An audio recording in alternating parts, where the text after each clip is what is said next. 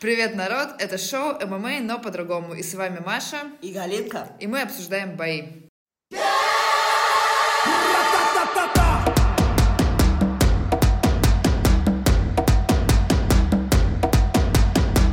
В этом выпуске мы обсудим кланы в смешанных единоборствах, причинное место Конора Макгрегора и плохое поведение Колби Ковингтона. Привет, народ!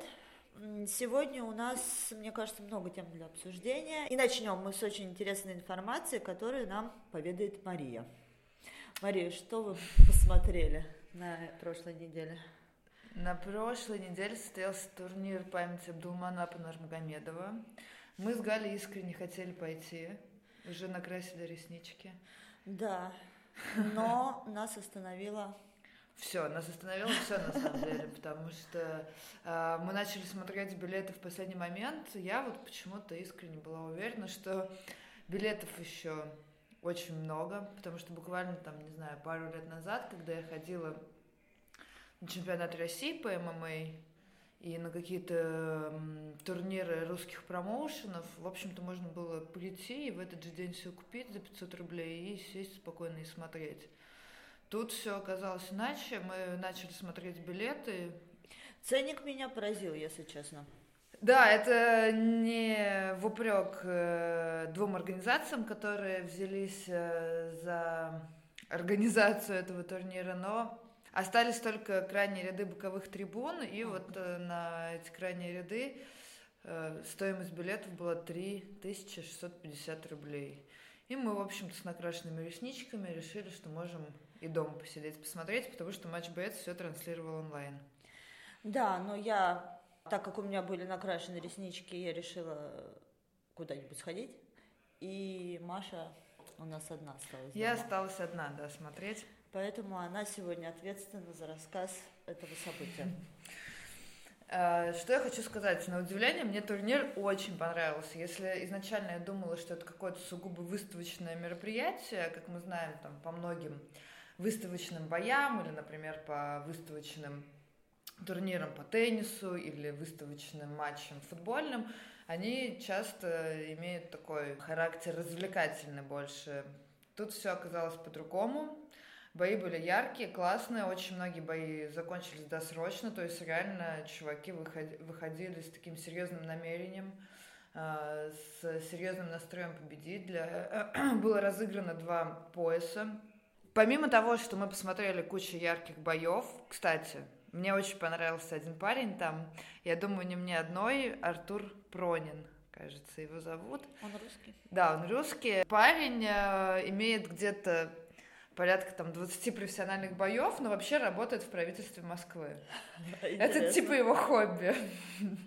Мне ну- нравятся такие истории. Да, да, да, я подписалась на него в Инстаграме, но вот в Инстаграме меня сложилось впечатление, что он абсолютно профессиональный боец, потому что весь Инстаграм посвящен спорту. Но вот комментаторы сказали, что вообще у него есть другая основная работа. Вот, я нашла его еще ВКонтакте. Симпатичный? Очень. Он очень миленький и симпатичный, и провел отличный бой, хотя выходил андердогом.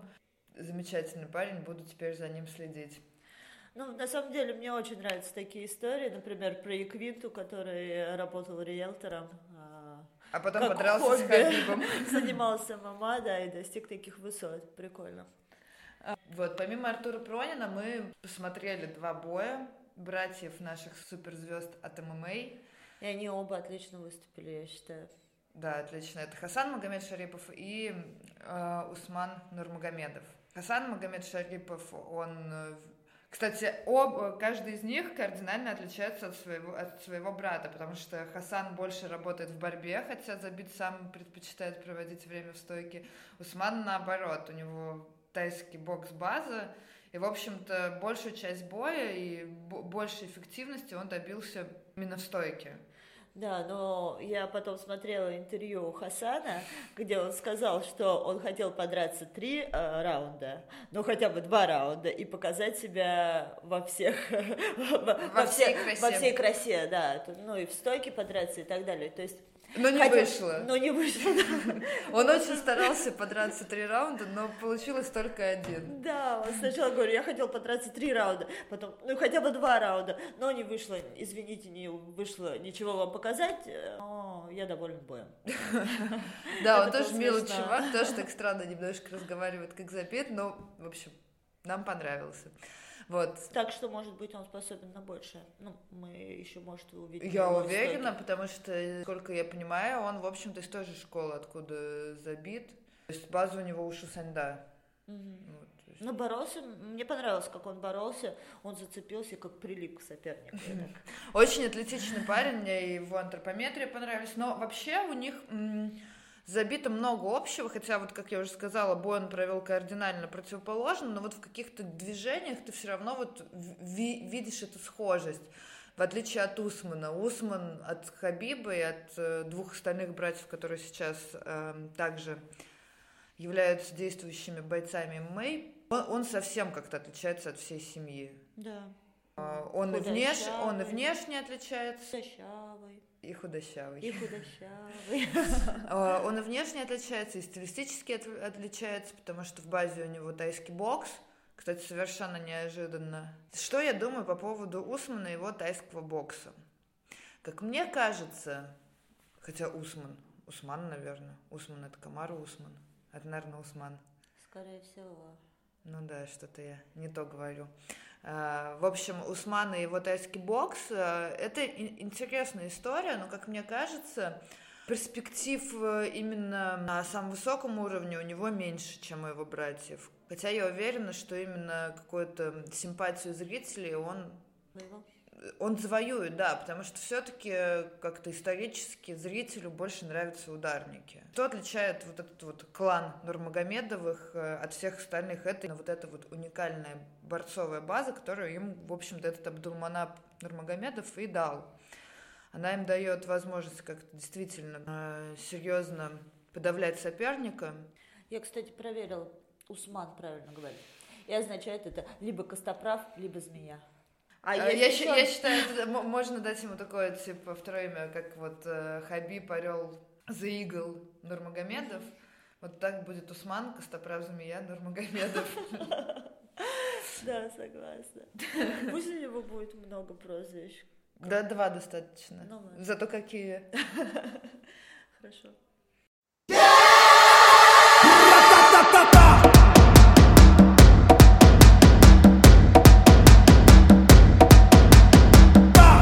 Я смотрела э, эти бои, сразу вспомнилась э, семья Грейси, клан Грейси, которые, в общем-то, стали в свое время основоположниками школы бразильского джиу-джитсу и, как следствие, очень серьезно повлияли на развитие в целом смешанных единоборств.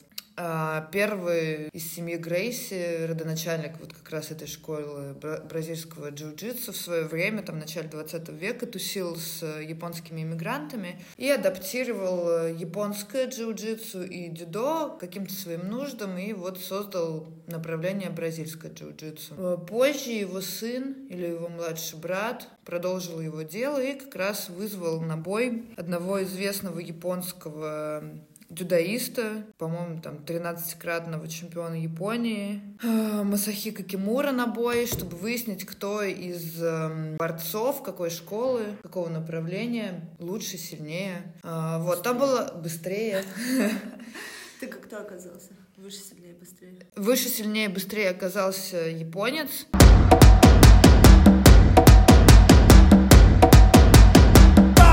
Японец сломал руку парню из клана Грейси. Надо сказать, что бразилец не сдавался, и только вот э, белая тряпка из, из его угла закончила этот поединок. Э, Впоследствии этот прием, который провел японец, назвали в его честь Кимура. Хабиб в бое с Майклом, Майклом Джонсоном закончил как раз вот этим приемом. Прикольно. Э, В последующем э, многие члены семьи Грейси становились бойцами, борцами, создавали школы не только в Бразилии, но и в Америке. Многие из них выступали в Прайде. И надо сказать, что и первый чемпион UFC как раз был вот из клана Грейси. Давно у нас не было чемпионов э, из этой семьи, но даже сейчас в UFC есть парень Крон Грейси. Будем следить за ним. Кстати, про кланы. На прошлой неделе у нас была такая новость, что Ник Диас, брат Нейта Диаса, возвращается снова в UFC после какого простоя? Пятилетнего. Интересно, но не очень. Я не верю в чудеса, не верю в то, что после пяти лет простоя, в его возрасте, с его образом жизни, постоянные там тусовки, они известные любители покурить оба. Возможно, им это и не мешает, но, в общем, я не верю, что после пяти лет бурных тусовок можно вернуться и соб- собрать какие-то лавры. Тем более в UFC, ну, не верится. Ну да, даже э, в прошлом подкасте мы с тобой говорили о том, что год или два могут сказаться на выступлениях спортсменов, как э, для Конора, так и для Конора. Кстати, о нем мы еще поговорим сегодня позже. Ай, ладно, можно и сейчас поговорить. Мы после последних ну, дней, последних событий имя Конор Макгрегор без смеха вспомнить не можем. Ну да. А, да, еще одна новость э, прошлой недели про Конора Макгрегора. Он был замечен... Голым. Голым около он бара. Был, он был замечен голым около бара. А потом он был замечен арестованным. Изначально все начиналось очень радужно. А, Макгрегор своей женой поехал на Корсику, чтобы принять э, участие... Православие. Чтобы принять участие в чем? Э, в благотворительном забеге на водных велосипедах. С принцессой. А, с принцессой Монако. Княгини, не знаю, кто они там. Ну, вообще они там князья, но, наверное, принцесса Монако.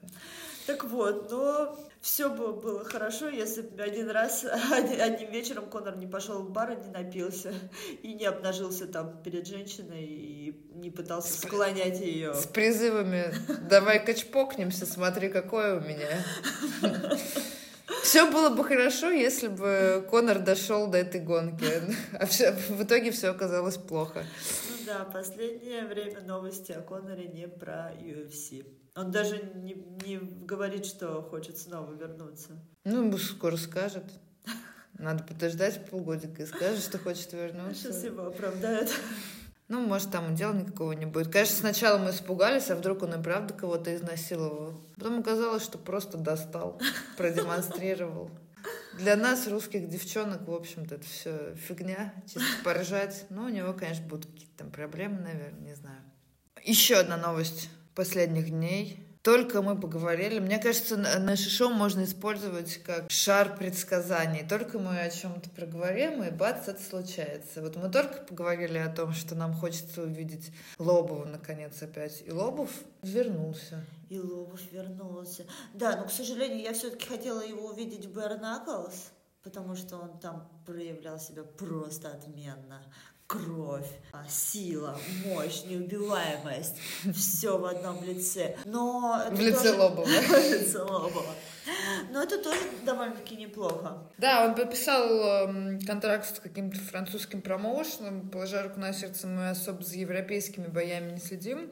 Единственное, на что нас хватает, это на американские, русские и одним глазом на азиатские. Вот, ну вот еще появились у нас французские бои во главе с Лобовым. Ждем с нетерпением, будем его смотреть. Да, это, кстати, был отличный ход, потому что, мне кажется, Лобов не так дорого стоит, но при этом его медийность позволяет реально привлечь э, часть зрителей, часть поклонников ММА к просмотру вот этих вот французских мне кажется, до сегодняшнего дня никому не нужных, кроме самих французов, боев. Согласна. Лобов. Какие у него прозвища? Я забыла. У него же много их. Русский чух, молот. Чух-чух. Паровоз какой-то. Лобов чух-чух-чух и э, Усман Костоправ Змеи. А, кстати, у Лобова же есть еще одно прозвище – Сибирский экспресс. Помнишь, он говорил кому-то «Чух-чух, motherfucker, Сибирский экспресс тебе переедет». И мы переходим к боям этой недели, к ближайшему турниру, который возглавят Ковингтон и Вудли. Помимо главного боя, там будет еще три сражения, которые нас интересуют. Это Джонни Уокер против Райана Спена, Хамзат Чмаев против Джеральда Мершерта, Дональд Сирана против Ника Прайса и вот, собственно, главный бой Колби Ковингтон против Тайрона Вудли. Много будет чего посмотреть.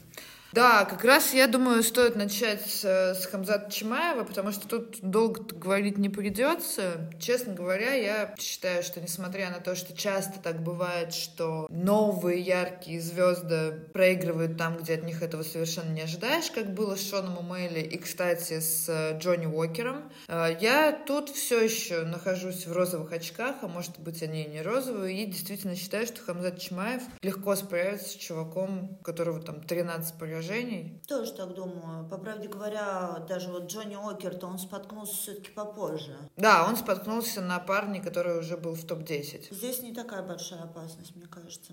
Да, согласна. Плюс Хамзат Чимаев мне недавно приснился. Мне кажется, это к его победе. А, ну да. Мне приснилось, что он за мной ухаживает, но ухаживает несколько странно. Он все время мне намекает, что я как-то неправильно питаюсь. И говорит, что надо сходить в бассейн. Надо мясо есть больше. Нет, я не помню. Вот он, он мне не говорил, что мне надо есть. Он мне говорил, что я плохо ем. Вот. И все время так кокетливо на меня смотрел. Ну, тогда он точно должен выиграть. Ну, да. С... Меня в контексте Чимаева меня как раз больше интересует э, бой с Дэмином Май. Сейчас, кстати, у него бой будет в среднем весе, и в перспективе у него будет бой с, э, в полусреднем весе с Дэмином Май. Хотела бы на него поставить, но не буду, так как коэффициент очень неинтересный. Там 1,25 против 4,23. Да, он идет крупным фаворитом, хотя, опять же, история единоборств знает такие примеры, когда люди и не с такими коэффициентами побеждали. Я думаю, не в этом случае, потому что, несмотря на то, что у него там всего 8 профессиональных боев. А, он все-таки человек опытный, он, по-моему, шестикратный чемпион Швеции по борьбе по вольной. Он выступал в другом промоушене. На Ближнем Востоке есть такой промоушен Brave. несмотря на то, что он вроде как новичок в UFC, э, человек на самом деле с большим спортивным прошлым, и такие, как правило, доходят далеко, потому что помимо того, что у них действительно серьезная физическая подготовка, они очень э, легко справня... справляются с какими-то ментальными проблемами, потому что соревновательный опыт уже очень и очень серьезный. Недавно еще читала интервью с одним парнишкой. Он живет в Лондоне, тоже там боец, борец. Недавно провел свой первый профессиональный бой в ММА. Вот, и он рассказывал про Чимаева, что очень, на самом деле, очень скромный, простой парень. И, и живет крайне аскетично, и живет крайне аскетично, в общем-то, до сих пор. Какой-то он там в комнате, метр на метр недалеко от зала, и спорт — это то, что составляет вот основную часть его жизни. Да, восемь боев у него было, ну, соответственно, восемь побед, пять нокаутов, три сдачи. Да, все бои свои закончил досрочно. Единственное, когда вот э, у его приятеля спросили, как он думает, сможет ли Чимаев действительно зачистить оба дивизиона, и средний, и полусредний, э, тут у него, конечно, возникли вопросы, потому что, несмотря на то, что Чимаев действительно обладает и колоссальной силой, и техникой, и характером, надо сказать, что вот в таком темпе, в таком стиле все бои у него провести не получится, это невозможно. Не получится заканчивать всех в первом раунде. И вот как он будет распределять силы, какую стратегию будет себя, себе выбирать в дальнейшем с более серьезными соперниками, это надо смотреть. Вот сейчас сказать, что да, Чимаев это тот, кто завоюет там два пояса и зачистит два дивизиона, говорить невозможно. Но так, я думаю, что он в любом случае дойдет до серьезного уровня и, возможно, даже действительно в обеих дивизионах. Дальше мы поговорим еще об одном проспекте, ярком явлении, нашем любимчике Джонни Уокере. Да, ну такой он уж не такой уж он уже и проспект. И не такой уж он уже и яркий. И есть большие вопросы к нему. Да, и вообще, мне кажется, если он в этот раз проиграет, то что его ждет? Мне кажется, уже ничего. Ты знаешь, я думаю, что если он проиграет, я думаю, он в любом случае еще останется в UFC. Я думаю, что если его контракт и заканчивается, то его будут продлевать. Я не думаю, что его сразу уволят.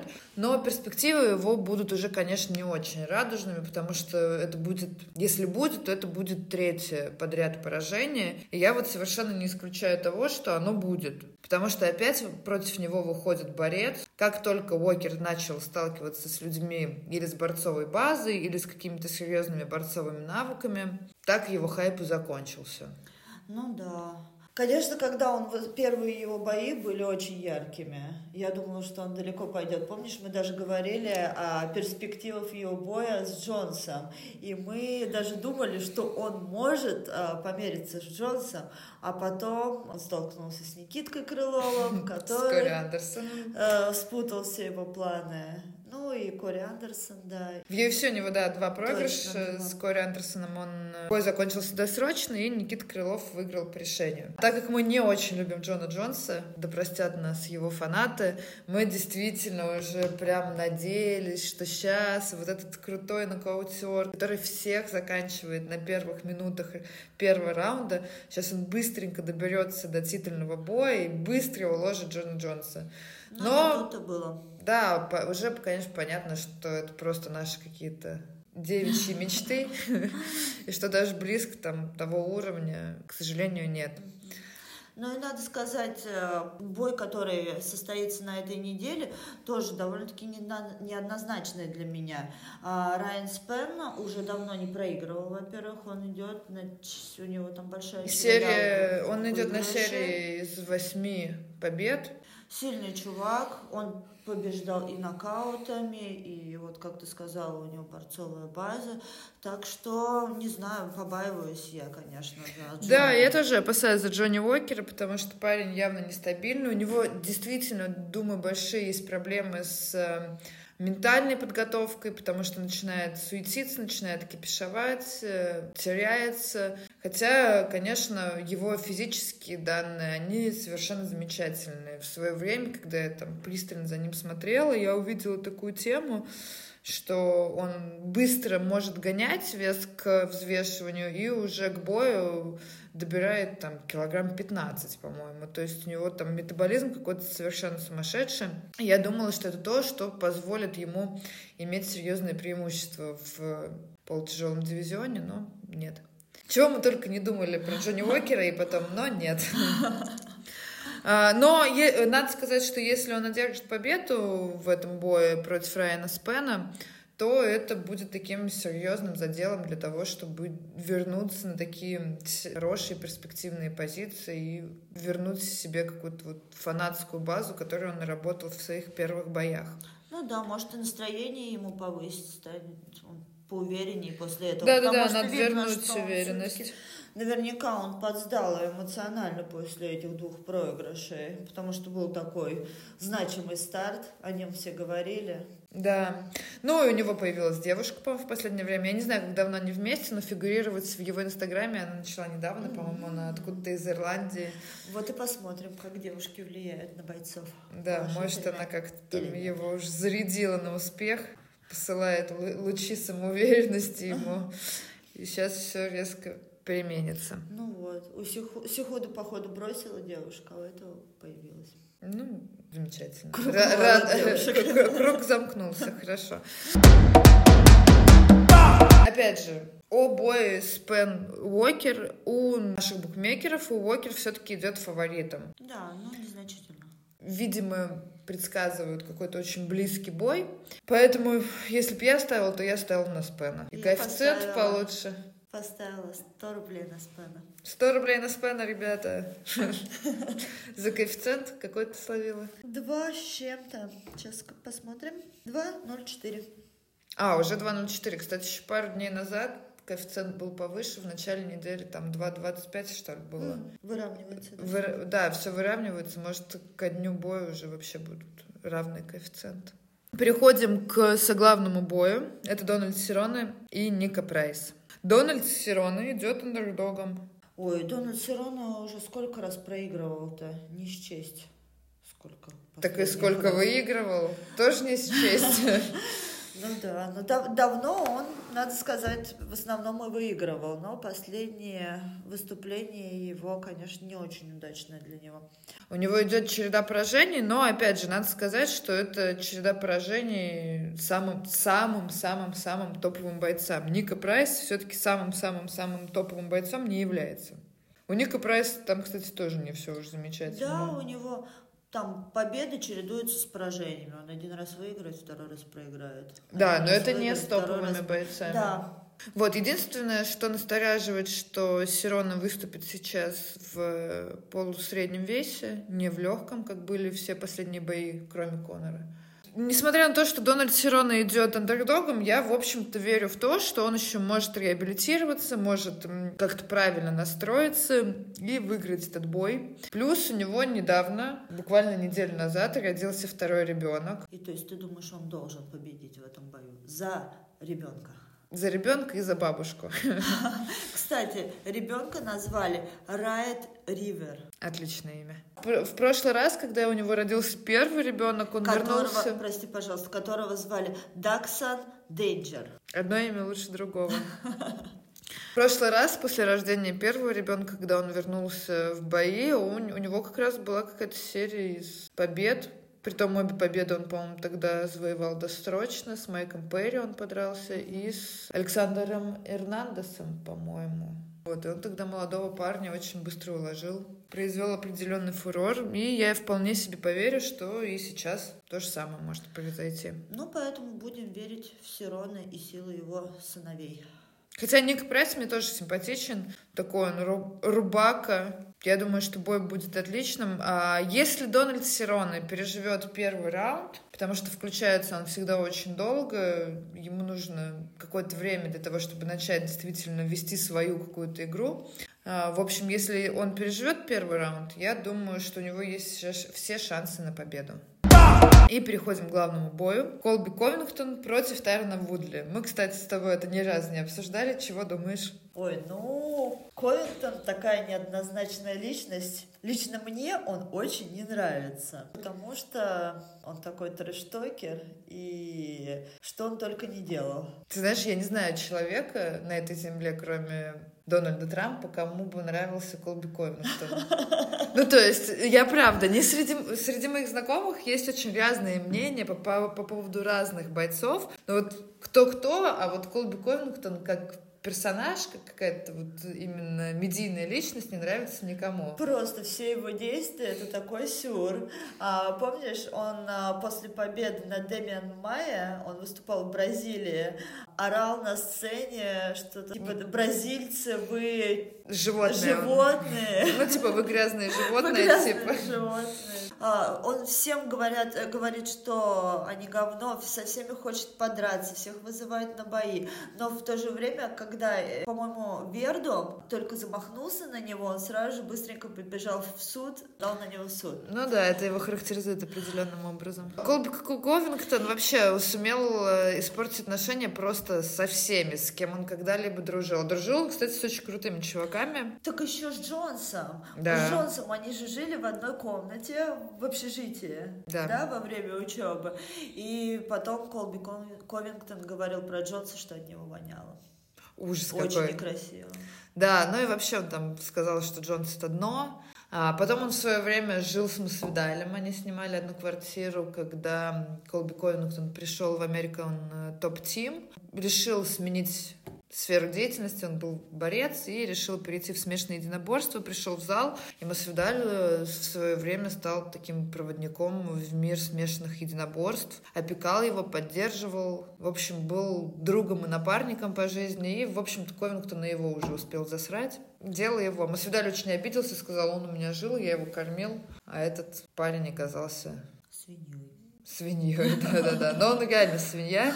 В общем-то, все, что он делает, кроме омерзения, не может вызывать больше ничего. Но спортсмен он, надо сказать, первоклассный. Все, кто его не любят, и как бы они к нему плохо не относились, а как к личности, как как к спортсмену относятся уважительно, ну и все согласны, что он в топе дивизиона. Да, вполне может, э, думаю, со временем опять претендовать на чемпионский титул, потому что, несмотря на простой, после своего возвращения он единственный, кто смог дать какой-то конкурентный бой Камару Усману. Потому что остальные претенденты или титульный бой Камару Усману, это, конечно, был просто полный декласс и с Тайроном Вудли, и с э, Хорхем Свидалем. В отличие от этих двух парней, Колби Ковингтон, конечно, нервы там потрепал и здоровье Камару Усману попортил. Потому что после четырех раундов а, они шли со счетом 2-2. Если бы Камару Усман все-таки не смог закончить бой досрочно, еще неизвестно, чем бы все это дело кончилось. Ну и если мы будем, конечно, основываться на этих боях Камару Усмана, соответственно, с э, Колби и Камару Усмана с Тайроном Вудли. С Тайроном Вудли то ну, Ковингтон, мне кажется, может победить. Хотя Тайрон обещал его нокаутировать в самом начале причем. Ну, мало ли, что Тайрон обещал. Тайрон обещал и когда-то Камара Усмана там просто размотать. И мы все видели, чем дело кончилось. А, несмотря на то, что Тайрон Вудли тоже много чего говорит, в свое время мне не, очень не понравилось, как они с Беном Маскрином начали вытаскивать а, наружу какие-то свои подростковые Понятно. дела с Камаро Усманом, что там Камаро Усман, оказывается, называл себя по-другому или еще что-то такое, а теперь э, вспомнил о своих нигерийских корнях и о своем каком-то имени. Я все равно Тайрону Вудли я симпатизирую чисто по-человечески больше. Парень из семьи, по-моему, из 13 или из 14 детей. Вот это тот случай, когда реально человек сделал сам себя, поднялся вот с самого днищенского дна и оказался там на вершине спортивной жизни Америки, вообще международной спортивной жизни. Ну и все-таки недавно, еще не так давно он был чемпионом, поэтому рано его списывают со счетов. И мама у него классная. Да. Да, у него прикольная мама. Э, от этой мамы, по-моему, тащатся все, особенно черные спортсмены. Но это такая крутая тетка, которая одна вырастила 14 детей, ну, представь. А из, из одного из них сделала еще спортсмена международного уровня. По-моему, это мега круто. Ну, прикольно. Значит, Сирона должен э, выиграть из-за бабушки. ребенка и бабушки, mm-hmm. а Тайрон Вудли из-за мамы. Без вариантов. Опять же, если мы говорим о прогнозе, я прогнозирую вангую победу Колби Ковингтона. Тоже так думаю. Ну, тут даже и прогнозировать ничего не надо. Там коэффициенты тоже говорят сами за себя. Колби Ковингтон идет, по-моему, за 1,3. То есть он идет крупным фаворитом. Да.